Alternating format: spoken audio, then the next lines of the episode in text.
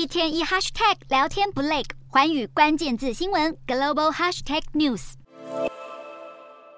美军出动战斗机击落入侵领空的中国气球，引发中美关系紧绷。中国国防部长谭克飞日前回应，指控美方的做法是明显过度反应。对此表达严正抗议。不过，《纽约时报》分析，中国现在正面临国内的疫情以及经济压力，习近平应该会想避免和美国政府针锋相对。如果对击落气球做出太大反应，对中方而言会是很糟糕的战略行动。但可以确定的是，这次事件已经进一步让美中关系恶化。据了解，这个气球在被击落以前，已经滞留美国上空有一周之久。因此，有共和党人士批评，拜登政府等了好几天才下令击落气球，甚至试图向民众掩盖这个消息。根本是在对中国示弱，直言当初就不应该让它穿越整个美国大陆。虽然气球成功被击落，但是有美国官员透露，其实这些气球都是隶属于解放军一项实施已久的侦察计划。而五角大厦方面更表示，在前总统川普执政期间，中国间谍气球至少三次飞入美国本土上空，但从来没有停留过这么长的时间。这些气球上设置了精密的通讯设备，可停留在战略要地上空。未来不排除可能会有更多类似的装置出现。